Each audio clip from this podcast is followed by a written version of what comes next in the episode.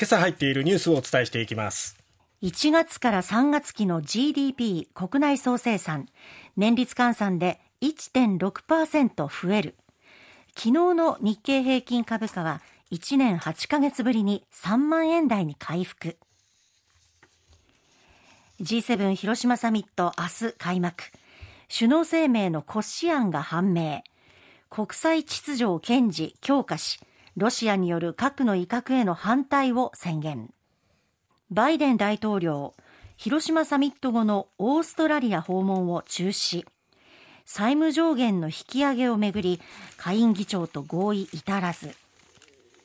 ウクライナの負傷兵を来月にも日本の自衛隊病院に受け入れる方針を示す。佐賀県有明海漁協と防衛省。今日にも売買契約。オスプレイの用地来月着工。さあまずはですね各紙一面で報じているのが株価3万円台回復、はい、そして GDP 年間で、えー、換算すると1.6%増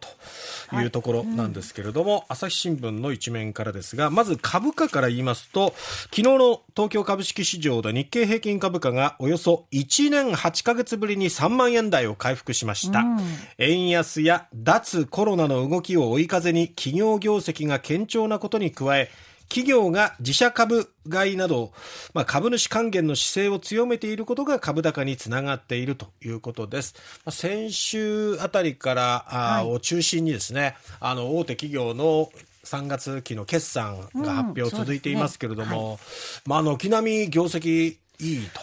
というような状況もありますけれども、やっぱりこの脱コロナというところで追い風になっているところもあると思います。えー、1年8か月ぶりということで、ちょうどその1年8か月というと2021年の9月でしたけれども、うん、えー、海外がコロナ禍のこの経済を回復し始めたっていう時期の追い風と、あと、菅政権から岸田政権に変わる、新政権への期待みたいなところがこの株価を押し上げた時がありました。ましたけども、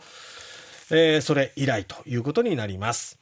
まあ、あとはこの株価がどこまで続くのか、そしてこの株価っていうのはもう一部この富裕層にね、メリットというか恩恵はあっても、なかなかこう全体に行き渡ってないっていうところが、やっぱりこう賃金を押し上げていくっていうね、ことにつながっていけばいいなと思いますけどね。で、ね、えー、この株価が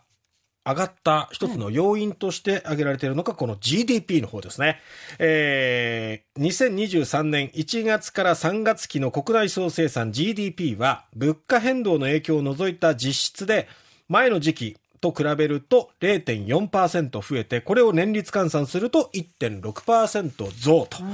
いうことになりました。コロナ禍からの回復で旅行や外食など個人消費が全体を押し上げたということですね。まあ実際、年明けもいろいろとこう人の行き来っていうのが活発になってきましたしね、えー、えー、そういったところも押し上げている背景にあると思いますけれども4月以降を見るともっとなんか活発になってますしゴールデンウィークとかもねすごい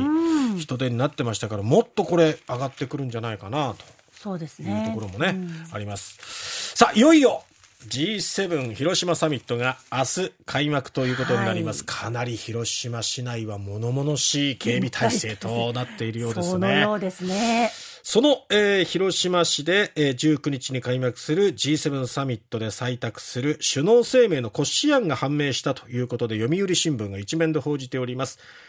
えー、骨子案によると G7 は世界のいかなる場所においても領域を変更する試みに強く反対すると訴え、ロシアの違法な侵略戦争に直面するウクライナに対し必要とされる限り支援すると揺るぎない連帯を確認するということです。領域を変更する試みっていうのは、まあ、まさにロシアのウクライナ侵攻、はい、あとは中国についてもね、ねちょっと牽制しているような文言となっております。核をめぐっては核兵器のない世界という究極の目標に向けて軍縮、不拡散の取り組みを維持、強化するとし、国際平和及び安全保障に対するいかなる核の脅威にも反対すると明記すると。あと、中国が強引な海洋進出を続ける中、G7 は、自由で開かれたインド太平洋を支持すると表明。相手国を借金付けにし港湾などの使用権を得る債務の罠が問題視されていることを意識し脆弱な中低諸国の、えー